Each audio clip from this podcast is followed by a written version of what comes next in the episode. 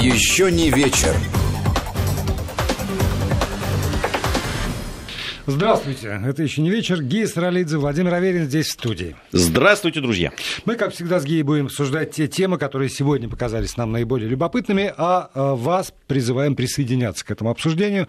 Писать сюда можно с помощью WhatsApp и Viber на номер 8 903 170 6363 или использовать смс-портал, короткий номер 5533 и слово «Вести» в начале сообщения. WhatsApp и Viber 8 903 170 63 63 и э, смс-портал 5533 и слово «Вести» в начале текста. Ну и голосование, как обычно.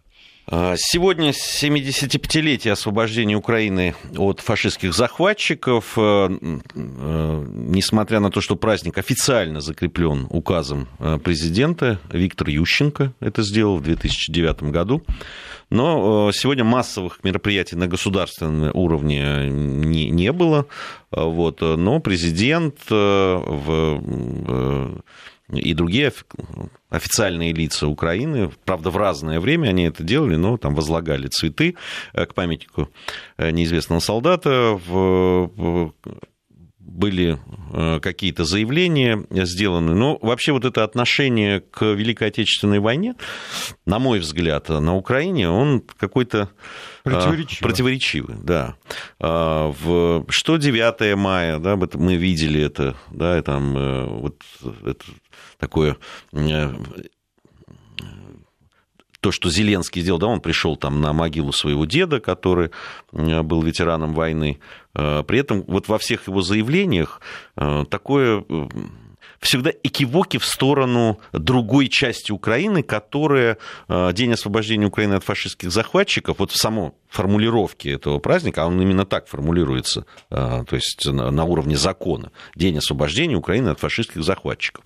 А, там и Вятрович этот, э, который там возглавлял Институт памяти, да и другие тоже э, люди в политическом э, поле Украины, они все время говорили, что неправильно, само по себе, вот это, они даже Ющенко не могут простить вот этой формулировки, что это надо называть изгнание нацистских оккупантов, а не освобождение, потому что что после этого Украину э, захватил СССР, и ну давай гнобить Украину, строя там заводы, плотины там и так далее, и восстанавливая... После, да, после этого. После того, как э, захватил. Ну, по их...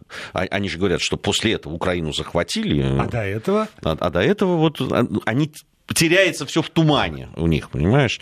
Вот. И Э, для меня вот удивительно. Ну, э, я думаю, как, что многие на Украине, в том числе сейчас, да, в политическом э, классе находя, находящиеся, абсолютно четко понимают, что 75 лет назад произошло. И, и все по поводу вот этой якобы оккупации СССР Украины тоже все понимают. Но сказать боятся.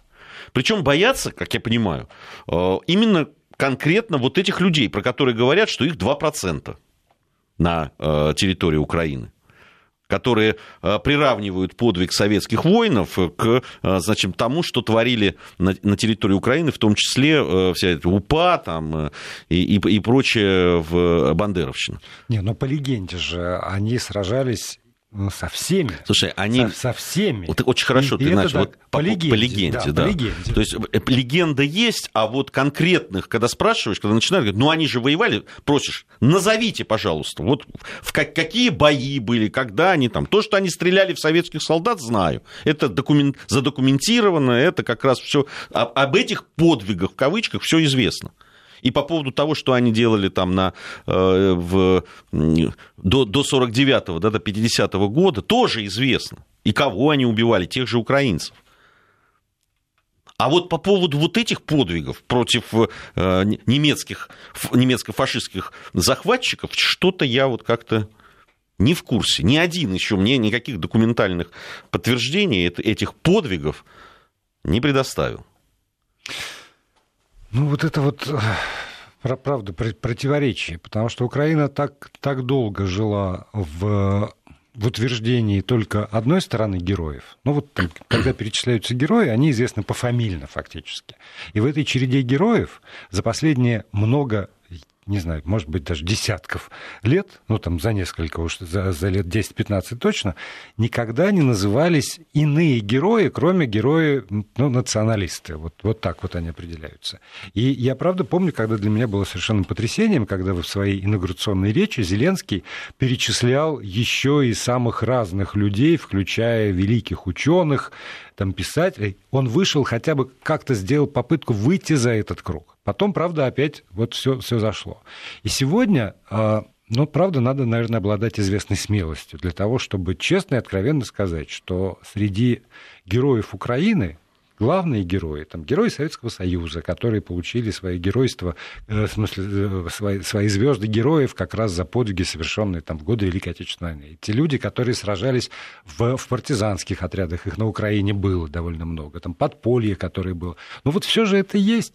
Но правда, для меня вот это странная история. Я, я не понимаю. Я пытаюсь каждый раз, вот там, стоя на этой программе «За и против», я правда, я искренне пытаюсь встать на место человека, живущего сегодня на Украине попытаться влезть в его шкуру, там, понять его психологию, э, что э, легко, что сложно. Но я все равно не понимаю, а что такого сложного вот назвать этих людей героями? Что такого сложного там, э, прийти на могилу своего деда и сказать, что вот он настоящий герой, и не обниматься при этом э, с, там, с ветераном УПА УНСО, например? Вот чтобы вот не, не то и другое как-то сразу так, вот, чтобы и вашим, и нашим, а честно заявить свою позицию. Вот, вот я так думаю. Да хоть трава не расти, в конце концов, есть право. Если это демократия, то у меня есть право так сказать. А получается какая-то игра в одни ворота, действительно. Если ты не сделаешь экивиковку, и вот эта вот монета, которую выпустил там Центральный банк э, Да, к 75-летию. Да, где Сам, самое главное памятное мероприятие – это выпуск монеты э, Банком Украины. 5 гривен, по-моему. Где, где есть, ну, там номинал уже не очень важен, это все таки такие монеты, вот, действительно, памятные, сувенирные, когда есть обязательно и присутствие вот этого вот воина из УПА. Не могу, вот, вот правда, я, я не могу понять. Не, ну, понять, э, единственное, ты понимаешь, что он боится их. Ну вот конкретно, если говорить про президента в, сейчас Зеленского, ну он опасается это. И так, я так понимаю, что и многие из тех, э, кто э, являются официальными лицами, которые начинают об этом говорить, вот они все время вот этот, вот этот поклончик в сторону, хотя говорят о конкретных событиях, о Великой Отечественной войне, о 75-летии освобождения, и все все понимают, я абсолютно уверен, ну большинство во всяком случае кто освобождал, кто главный герой. Но нет, понимаешь, вот это вот обязательно, вот этот реверансик э, в сторону тех, кто как раз сопротивлялся этому освобождению, которые был коллаборантами, которые пришли, собственно, э, на территорию Украины тогда, в 1941 году, уже одев форму коллаборантов которые причастны к уничтожению людей там, по национальному и вненациональному признаку, которые расстреливали, убивали, у которых э, э, руки по локоть в крови, понимаешь? Вот они начинают все равно. Нет, они, нет, они воевали и там, и там. И начинают вот это вот какой-то, это, это коричневое абсолютно, э, вот этот цвет вот этих, с позволения сказать, их героев, понимаешь? Они начинают подкрашивать каким-то образом и винеточками украшать. Нет, они все-таки, ну, ну они там были вот все-таки за Украину. Ну, они, они тоже воевали. Где они воевали? Против кого? Против своего народа и против своей страны они воевали. И, и вот здесь, ну вот никак, да, ну невозможно договориться здесь. Либо ты признаешь, что это была великая победа советского народа, в который тогда входили все народы, которые населяли Советскую и украинцы, и русские, и грузины, и армяне, там, э, э, киргизы и казахи, и все остальные. И это был подвиг советского народа, прежде всего, конечно, русского народа, чего уж там говорить. Но и все остальные, которые внесли свою лепту в эту победу. И это наша общая победа. Да, хорошо, произошла вот эта вот э, Э, история с э, развалом государства, все разошлись по там, национальным и не очень многонациональным квартирам там, и так далее. Но это-то нас точно объединяет. Это-то в нашей истории светлая, э, героическая абсолютно страница. И, и давайте честно о ней говорить. Нет, понимаешь, вот все время с какими-то изъятиями. Мне кажется, что вот если бы, если бы, например, вот в этой позиции произошла фиксация какой-то четкой точки зрения, то было бы гораздо проще решать и сегодняшние вопросы. Потому что вот это известное посещение президентом Зеленским поселка Золотое и его э, диалог, диалоги даже, наверное, правильно сказать, с, э, опять же, условными патриотами, добровольцами, волонтерами, которые там вот отстаивают свое право защищать Украину, и только свое видение того, как это должно происходить, ну, по-моему, взаимосвязанные вещи. Если бы здесь было сказано, что вот герои те, кто смел эту фашистскую гадину с лица нашей земли. Все, точка. И больше, и больше никто. Да, никаких запятых да, и многоточий. Да, тогда и там вот эти все разговоры по поводу того, что там лох, не лох, я, что ты мне? Вот это попытка убедить в том, что ну надо же э, там, садиться за стол переговоров. Ну, вроде бы надо, но тоже, а вроде и нет, потому что на, на таких условиях, так будут же гибнуть люди. Да, это типа ерунда, не, не мы же, что называется, потому что все эти добровольцы сольются оттуда. В конце концов, э, всем уже там объяснили, что как раз главный его оппонент, тот, который там отродясь не был. Он из Николаева приехал продемонстрировать э, усилия свои. И в, в зоне, которая там подвержена обстрелам, где так опасно, он стоит в футболке без каски, без бронежилета, без всего, он там записывает видеообращение к украинскому народу, опять же, отстаивая исключительно свое право э, и свое видение того, как вот должны дальше развиваться события. Никакие аргументы не действуют. Ну, понимаешь, вот тоже по поводу аргументов, э, вообще вся эта поездка, ну, Хорошо, там нам говорят наши украинские оппоненты, что вот он молодец, он приехал, вот он с людьми разговаривает, во-первых. Да, там э, любопытный вот этот разговор, когда там местные жительницы говорят, вот по нам стреляют, вот вы здесь сидите, а по нам стреляют, вы здесь отсюда стреляете и так далее. И весь этот разговор.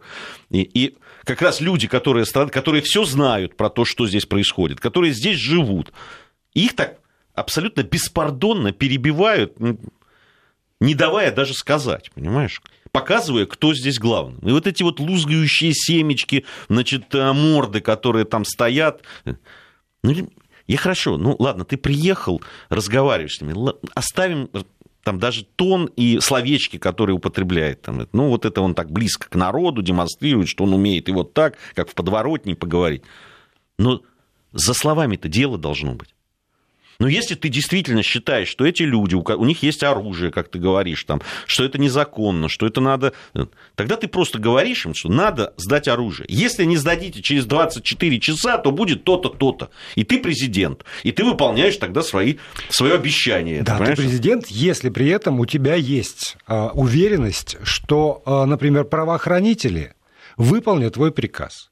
А когда ты, например, знаешь, и об этом тоже у нас постоянно говорилось, что все эти добробаты, так или иначе, аффилированы с Министерством внутренних дел, и что министр внутренних дел господин Аваков является фактически тем человеком, который дергает за нитки, то ты хоть 10 раз президент, но ты в общем, отдаешь себе отчет в том, что ты не можешь дать приказ Авакову и знать, что этот приказ будет стопудово исполнен.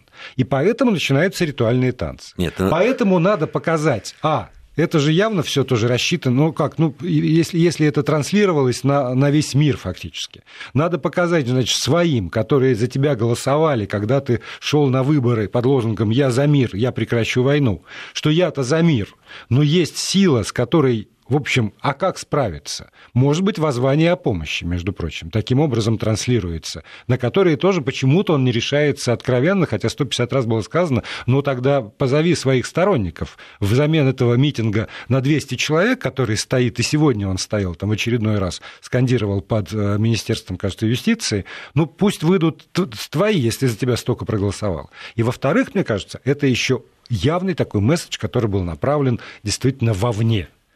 Я-то ведь вот, я хочу и за стол переговоров, я хочу и развести, я хочу... Но вы же должны понять, что есть еще вот эти, поэтому давайте тут глазки подприкроем, все таки за стол переговоров сядем, и вы а своим, а и вы своим авторитетом укрепите мой авторитет, который позволит мне, возросший авторитет, справиться с этим. Слушай, ну, э, ну это детский сад, честное слово, правда. Ну, Но... если, если они действительно такой логике там следуют, э, ты президент, и, э, тебя избрали, да, там, подавляющее, такого не подавляющее число там, граждан проголосовали, тех, кто пришли на участки, проголосовали за тебя. Потом проголосовали за твой э, э, парламент за твою партию, которую, понятно, тоже люди не знали вообще, что это за партия, кто эти люди, но проголосовали, потому что ты сказал, что это будут те люди, которые будут мне помогать и так далее. Ты под собственную ответственность оставил непопулярного министра внутренних дел Авакова. Ты сказал, я, давайте, чтобы вот сейчас все было хорошо, под мою ответственность мы его оставляем. И теперь ты едешь, чтобы показать, что тебе не подчиняется министр внутренних дел, которого ты под собственную ответственность оставил. Угу и ты говоришь, давайте встречаться в нормандском формате, когда ты не можешь даже ритуальных вещей, абсолютно, да, там вот это разведение в трех местах, которые по большому счету, да, там ни, ничего не изменит. Ты даже этого не можешь сделать. Ты, разговаривая с каким-то там вообще непонятным, каким-то то ли волонтером, то ли еще пропагандистом, ты, разговаривая с ним, начинаешь, что вот мы, мы же мужики, давай вот так, там это... И, и, и ты уезжаешь, и тебе вслед несет, что мы отсюда не уйдем, не уходили и не собираемся уходить. Да, и даже Кто после... с тобой разговаривать будет? Ну, о чем бы ни договорились. Ты завтра же приедешь и скажешь, ребят, а ну, мы договорились, а, а что я могу? Вон у меня министр э, внутренних дел не такой, у меня вот тут э, какие-то э, люди с, с оружием бегают по передовой, которые мне не подчиняются. Кто? Кто с тобой будет разговаривать? Так я и кто говорю, будет что это в известной степени, мне кажется, э, от, от безысходности. Вот есть какие-то вещи в жизни, я, я по себе знаю, которые делаются от безысходности. Не хватает внутри ресурса, не хватает внутри авторитета, или не умеешь им воспользоваться в полной мере для того, чтобы справиться. Вот там тоже постоянно говорят, сколько их, там 2% населения. Но эти 2% населения, а, вооружены, б, они структурированы очень, э, они одной идеологии, они очень э, активные такие 2% населения, в отличие от э, многочисленной аморфной массы. Нет ресурса с ними справиться. Он, по-моему, правда, вот этим посещением, этим, этой трансляцией, вот этим фильмом о том, как он туда ездил, это такое воззвание о помощи ко всем. Помогите мне, потому что со, получается, что он со всех сторон осуждает. Слушай, его, со всех. его выбрали, чтобы другого... он людям помог. что Гей, они... но другого-то нет, понимаешь, чем дело? Другого-то нет. Только этого и выбрали. Нет, правильно. Ну, его выбрали, чтобы и дали все полномочия, и парламент, чтобы он принимал решения как раз. Ну, э, мешает тебе министр внутренних дел. Ну, знаешь ты, что он э, э, эти добробаты финансирует, и по его приказу они действуют. Ну, сними его. Ну, сними его. А кого поставить-то? Ну, поставить того, который будет исполнять, который не будет добробаты посылать тебе Ну, туда. слушай, ну, ну ладно уже, ну поставил ты из, из продюсеров, из, э, там, э, из шоу-бизнеса всех, кого мог поставить. Но все равно, ну, ну для армии надо найти человека от армии. Ну, значит, а надо для най... МВД надо ну, найти ну, человека. Надо... А если там вот, вот все... Ну, ты заметь, что Аваков-то пять лет назад, он тоже, он же не из МВД был. Я бы даже сказал, что он с другой стороны был, понимаешь? Только и бандюки закончились. Ну, слушай, ну это... Узкий круг этих революционеров страшно далеки, они от вот Меня, видишь, уже меня спрашивают, что бы вы делали, став президентом Украины? Во-первых, первое, что я бы сделал, я бы решал, идти мне в президенты Украины или нет. Вот если бы я понял, что мне надо идти, потому что я сделаю вот это, вот это и вот это, тогда бы я, может быть, и пошел. Знаете, а если бы я понял, что я не смогу даже министра внутренних дел, который мне не нравится, и который, которому я не нравлюсь, и который свои политические какие-то вещи решает тем, что, э, значит, э, всяких нациков там и так далее спонсирует и еще приказывает им, где и как они против меня должны выступить. Ну, ребят, ну это э, и правда, после того, как его выбрали, выбрали эту парламентскую партию, ну, игрушки-то закончились, самокаты закончились уже, все, побегали, попрыгали, повеселились, флешмобы провели, но дальше же надо что-то делать со страной. Но если э, вопрос стоит войны, войны и мира, Вот, это то, о чем я все время говорю. Что в известном, э, на известном этапе в любом обществе возникает потребность в авторитарных средствах управления. Потому что, наверное, я, я небольшой демократ, но мне кажется, что э, вот здесь, в той ситуации, в которой он оказался, только демократическими способами, вот вообще, вот исключительно всякими демократическими процедурами он сделать ничего не может. Надо надо вводить известную долю авторитаризма. Володь, Но на это ну, тоже надо как, О какой демократии там, или не демократии может идти речь, если там э, на границе соприкосновения, там, где идет война, да, и было принято решение вот сейчас отвести войска, эти отводят, эти отводят и так далее. К тебе тогда приезжают люди, которые никакого отношения ни к силовым структурам, ни к МВД, ни, по большому счету не имеют. У них есть оружие, которое у них не должно быть.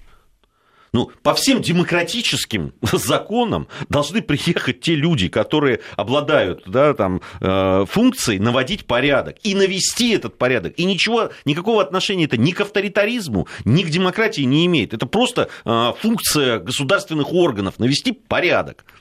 Возвращаемся назад. Те люди, которые должны навести порядок, они прекрасно помнят, как их в известные месяцы, А-а-а. зимние месяцы 2014 года да. вызвали наводить порядок к тем людям, которые, как выяснилось, неожиданно обладают оружием, в общем, сплочены, подготовлены для этого дела, а дальше всех этих правоохранителей на протяжении многих лет мотали мордой э, даже не, в, не, не по столу, а по дерьму, и доказывали, что они враги украинского народа и демократии, потому что они покусились, и, и дальше вот, я, я сегодня про это говорил, не случайно, потому что происходит узурпация языка. Потому что вот перемога, вот эта вот победа, это только наша. Это только, только мы знаем, что это, даже не как этого добиться, а что включается в это понятие. Любые иные толкования победы абсолютно неприемлемы, они все э, изменнические, они все ведут только к зраде, значит, к поражению, а вот, вот мы знаем, что это такое. И э, на протяжении там тоже скольки-то лет вот эта вот узурпация этого, э, этого языка, этого слова, этого понятия, она закрепилась. И они теперь капитализируют, собственно, вот они стригут купоны э, именно с того, что только они носители этого знания, что есть победа. И Не, дальше, ну... дальше размахивают и громко кричат по этому поводу. Это правильно. Кричать, вот чего они научились, это кричать. Это, это точно абсолютно. Причем так громко. А по поводу узурпации, да, они, собственно, навязали Украине всей да. Э, своих героев, свое видение э, Отечественной войны, свое видение да, истории. И гражданские в том числе, где, где тоже украинцы числе, очень да. активно там с украинцами с, бились, кому да, Булгакова читали. Да нет, ну там просто, там, начиная от э, раннего средневековья, да. понимаешь? Вот так и не иначе. А если ты по-другому считаешь, ты по-другому думаешь, то ты враг народа и враг нации. У нас новости. Еще не вечер. Продолжаем программу. Гей Саралидзе, Владимир Аверин здесь, в этой студии, вместе с вами с помощью WhatsApp и Viber. Если вы напишите на номер 8 903 170 63 63, 8 903 170 63 63. Да, это для тех, кто пишет в WhatsApp и Viber. Или э, пошлете смс на короткий номер 5533 и поставите слово «Вести» любыми буквами совершенно, латиницей и кириллицей, в начале своего текста. 5533, слово «Вести». В Россию, к льготам.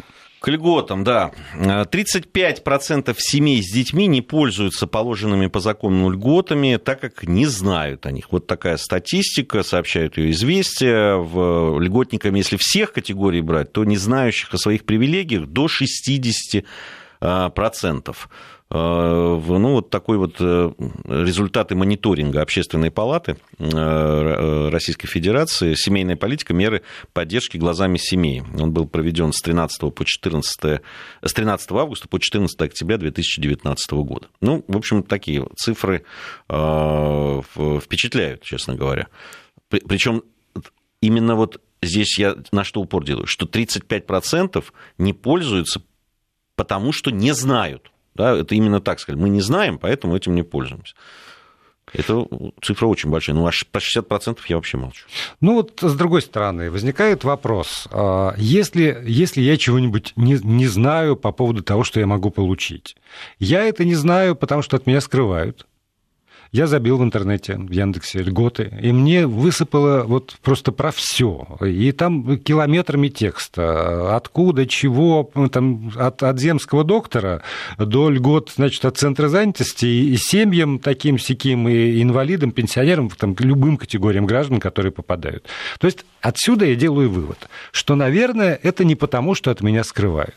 Дальше я, например, смотрю на свою собственную жизнь. Я понимаю, что есть какие-то льготы, которые, наверное, я бы мог получить. Ну, например, там налоговый вычет за а, платную медицину или, а, например, занятия спортом сейчас тоже говорят.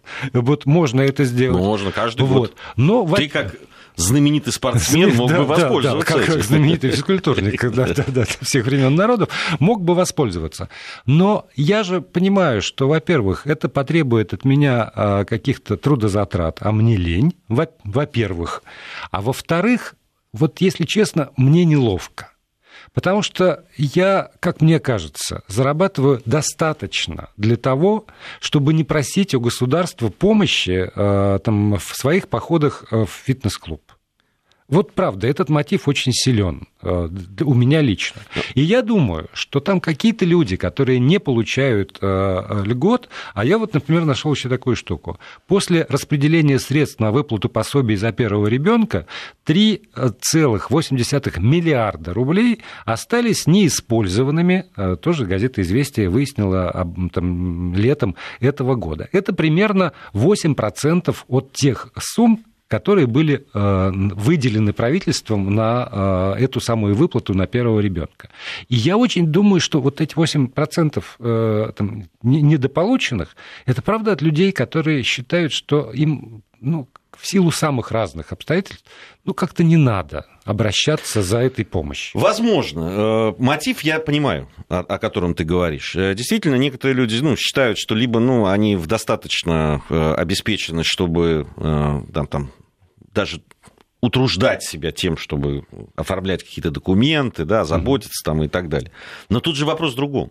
Тут же люди сказали, что они не воспользовались, потому что не знают. Вот что меня... Э, э, э, если бы они сказали, нам не надо, или, ну, знаете, это, это слишком хлопотно, или это слишком трудозатратно, или очень большое там противодействие чиновников там и людей, которые отвечают за это, они там все как-то нас специально запутывают, бюрократы, да, да, и так далее. Нет, понимаешь? если бы они так сказали, я бы понял. Но ведь вот 35% э, это даже да, семей с детьми, которые, которым положены эти льготы, и которые не воспользуются, потому что не знают. Вот что меня вот. Э, насторожило. По этому поводу я, конечно, провожу опрос среди нашей аудитории, очень продвинутый, который постоянно слушает Вести ФМ, а здесь уж про что только не говорят, и про льготы в том числе, и опрос следующего характера. Льготы. Я знаю и пользуюсь. Я знаю, но не пользуюсь. Мне никакие льготы не положены, и вроде какие-то положены, но я не знаю. Потому что вот э, меня что смутило вот в этой самой цифре 35%. Я не пользуюсь, потому что, потому что что? Потому что я, я не знаю о конкретной льготе, о том, что вообще существуют льготы.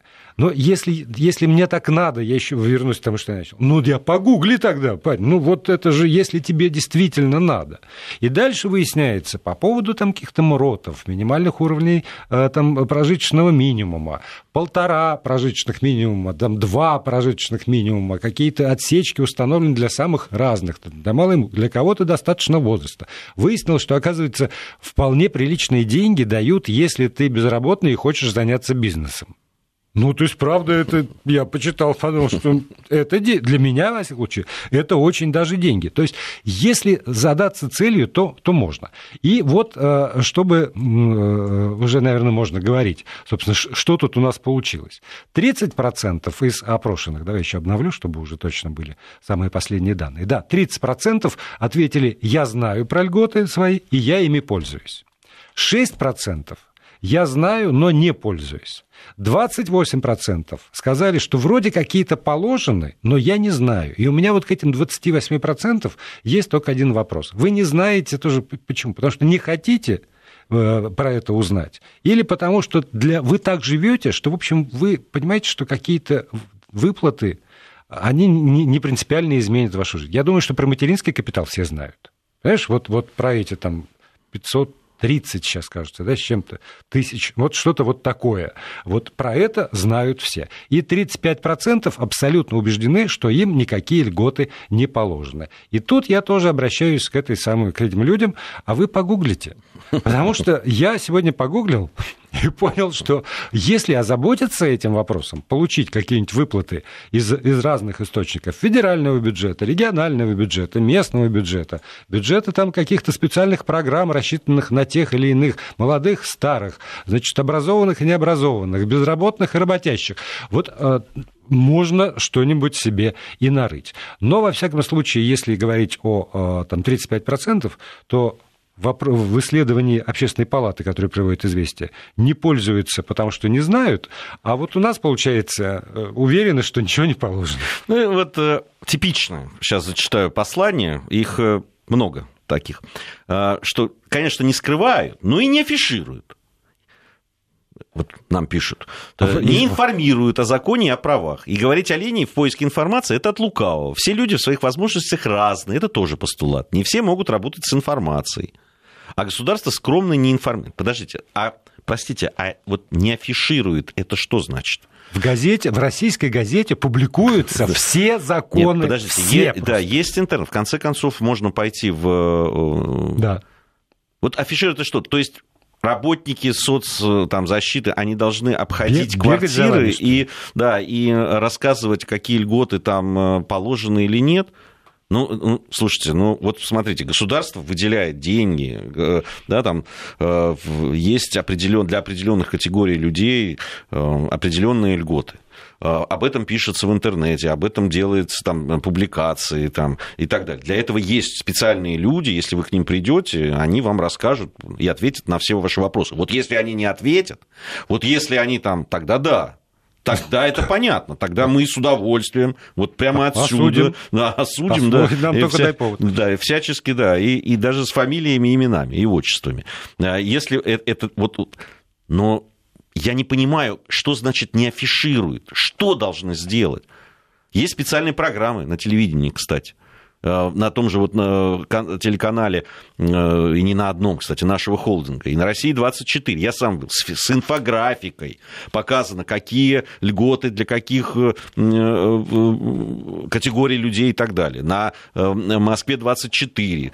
И это все просто раз говорится и рассказывается. Я не понимаю, что еще нужно сделать. Другой вопрос для меня – я, я тут посмотрел вот э, количество различных льгот там, и так далее. Мне кажется, их слишком много. А, и для очень уж широких категорий людей. Мне кажется, что вот такая государственная помощь должна быть адресной, помогать именно тем людям, которые действительно в ней нуждаются, но эта помощь должна быть не копеечной и не такой, да, знаешь, вот там... По 50 рублей. Да, 50 вот рублей, да. там 200 и так далее, а действительно да, значимый, который действительно сможет помочь там, э, людям, которые попали в сложную жизненную ситуацию, детям, да, которые находятся в этой ситуации, матерям-одиночкам, инвалидам, э, пожилым людям, которые оказались без опеки, без поддержки и так далее. То есть вот людям, которые действительно это э, жизненно необходимо. И эта помощь должна быть действительно реальной, и она должна улучшать жизнь людей заметно. Вот это да. Вот с этим я вот, вот это бы я продвигал, и об этом бы я говорил. Да, всякий раз, когда заходит речь об адресной э, помощи такой, у нас есть один аргумент в стране – очень большая страна который для меня тоже совсем не аргумент, потому что у нас очень большая страна, но она, в общем, страна официально структурированная, потому что есть регионы, есть муниципалитеты, есть, вот правда, образование, где э, возможность узнать ситуацию людей э, очевидна. Не очевидно только одно доверие к тем людям, которые сидят в этих самых муниципалитетах, регионах, правительстве. И вот это, это к вопросу о доверии этим органам власти. Насколько они в состоянии распределить. Поскольку им не доверяют ни снизу, ни с самого верху, то тогда вот лучше мы распределим так, чтобы были такие вот категории, заявительный порядок, пусть придут, напишут заявление, и тогда не надо углубляться в эту ситуацию, там, изучать ее, а там вот чохом как будто бы вот попадаешь формально под категорию. Потому что даже вот эти э, разговоры про, а, про пенсионеров, они тоже от лукавого, потому что одни пенсионеры – в силу там, разных обстоятельств жизненных живут действительно очень плохо, а другие пенсионеры обласканы судьбой, детьми, и э, там какие-то дополнительные там, 500 рублей для них вот правда ничего не значат кроме вот этого, что я, я заслужил, мне положено все, вот, вот до копейки отдайте. В общем, действительно очень сложный вопрос, и нам остается только э, всем намекнуть. Если что-нибудь надо, погуглите. Вот, по, я понимаю, что в сельской местности сложнее, наверное, потому что просто ехать до ближайшего там рай, рай, райисполкома опять как-то называется сейчас по-другому, но э, далеко. Но если очень надо, если вы понимаете, что вам это реально поможет, ну что же, за все надо платить хотя бы билетом на автобус. Еще одна тема, да? Еще одна тема у нас, э, да. Э, министр здравоохранения России Вероника Скворцова, э, рассуждая об эвтаназии, да, то есть, ну, многие знают, что это такое, я думаю, не, не стоит сейчас расшифровывать. А, добровольный уход из жизни. Добровольный уход из жизни, да. Сказал о том, что вопрос очень деликатный, что в принципе, возможно, она сказала, что э, разрешение эвтаназии в России должно, решать, э, должно решаться через референдум. Э, вот. Хотя она оговорилась, что в, в России эвтаназия это не един... то есть не в России, а вообще эвтаназия это не единственный способ избавить тяжело больного человека от страданий, потому что есть паллиативная помощь, которая сейчас ну, начинает. Начинает, да. Спасибо общественным организациям. Которые этим, да. да, долгие годы занимались именно на общественных началах. Но сейчас и государство включилось, ну и мы надеемся, что что-то в этом смысле изменится. Также э, в, сказала и о э, том, где разрешено, почему, как. И, и какие злоупотребления какие в разных зло, странах да, уже зафиксированы. Злоупотребления да. зафиксированы. Тема не первый раз поднимается там, с э, начала 90-х.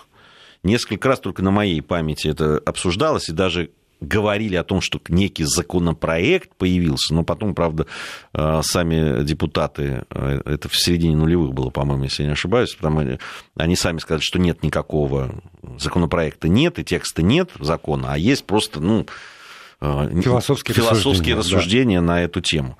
Ну вот мне кажется, что здесь, когда Вероника Скворцова говорила, она вбросила новую а, вещь для этой связки. Это референдум это как раз вот такое вот всенародное обсуждение принятие референдумом закона. Ну и тут надо сказать, что, во-первых, э, Кремль э, высказал, э, что никакой позиции нет, и господин Песков, вот мне неизвестно о каких-либо сформулированных рекомендациях, которые поступали бы от правительства. Но очень любопытно выступила госпожа Памфилова, которая возглавляет Центральную избирательную комиссию. И вот здесь вот мне кажется, есть вопрос для спора. Она говорит, проблема в том, готово и созрело ли общество для того, чтобы такой сложнейший мировоззренческий, философский, нравственный, этический э, вопрос об эвтаназии решать путем простого голосования большинством. И сама себе отвечает, на мой взгляд, нет а, потому что не все вопросы можно решать простым большинством на, на референдумах.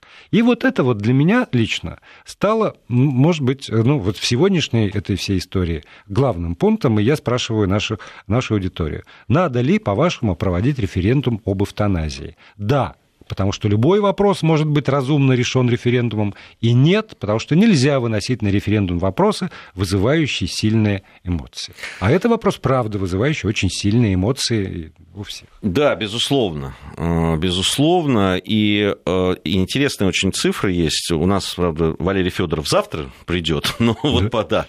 Вот, ну, я с ним сегодня общался уже в программе «Пятый аргумент». Вот, но он, завтра мы будем лично его э, встречать здесь в студии. Но вот в феврале феврале этого года, 2019, в ЦИОМ провел а, опрос с целью выяснить, допускают ли жители нашей страны случаи, когда эвтаназия возможна. И там э, интересные очень э, цифры. 37% граждан России не знают, что это за процедура. Это вот когда я говорил, что знают, не знают, но на самом деле 37% просто не знают. Они ответили, мы не знаем, что это такое. Значит, при этом число тех, кто имеет представление об эвтаназии, да, там 51%, ну, больше половины. Хотя, ну, на мой взгляд, все равно маловато. Согласись, для проведения всенародного референдума, да. если 37% людей вообще не понимают, о чем идет речь, ну, как-то странно тогда. 81% респондентов высказалось э, категорически против э, разрешения эвтаназии всем желающим после 60 лет. Там был такой. Вот можно ли вот после 60 лет там, все, кто желает, им, значит, угу. разрешают. 81% сказали, что нет. Но половина опрошенных поддержала эвтаназию для смертельно больных пациентов, которым каждый день приносит боль. Вот, и это очень серьезная цифра больше половины опрошенных высказались фактически ну, вот за ту эвтаназию, которая сейчас э, ну, принята в некоторых странах э, мира. Да, там, там, если мы говорим там, о Голландии, ее, правда, сейчас Нидерланды надо называть, угу. они больше не Голландия, Швейцария, Канада, Люксембург, Колумбия, там, пяти штатах Соединенных Штатов Америки, там как раз э, по Э, по обращению, и если человек э, там, говорит о том, что он испытывает там, э, боли, там, ну, вот по, по этим каким-то врачебным там, заключениям. То есть фактически больше половины тех, кого опрашивали, высказались за то, чтобы это сделать. Это правда очень сложная история. И э, вот, ну, с одной стороны, конечно же, человек имеет право распоряжаться собой, в, в, там, в, мо, в моей концепции мира. Но при этом я опять, вот, как ни странно, вернусь к словам Эллы Памфиловой. Чтобы это не вылилось в уродливые формы, когда разрешение эвтаназии станет поводом для того, чтобы создавать человеку такие условия в медицинских учреждениях или дома, невыносимые условия, когда для него единственным выходом становится просьба об эвтаназии. И вот тут вот правда, может быть, самый простой способ для там, для экономии, простите, прости меня, Господи, для экономии денег, это разрешите эвтаназию. А дальше какая паллиативная помощь? Ну, есть же у вас право. Чего мучаетесь-то? Вперед! вперед туда. Какие такие обезболивающие, которыми надо всех вот э, действительно тяжело больных обеспечить? Есть такое, и, и все туда. И тогда для каких-нибудь нечастых родственников тоже вместо того, чтобы ухаживать за своими родителями, простой способ. Мы тебя доведем так, что ты будешь молить просто как, как, как о пощаде об этом. И вот здесь вот наталкиваешься на такую кучу всего, что что вот я, я отвечаю на этот вопрос, надо ли проводить референдум, говорю категорически. И я тоже, я с тобой абсолютно нет. согласен. Я больше скажу, не то, что референдум, я против эвтаназии, ну, против введения. Я, я понимаю все э, вещи, которые там существуют, но э, именно из гуманных соображений и человеческих этого делать нельзя. С нами согласны 56%. Еще не вечер.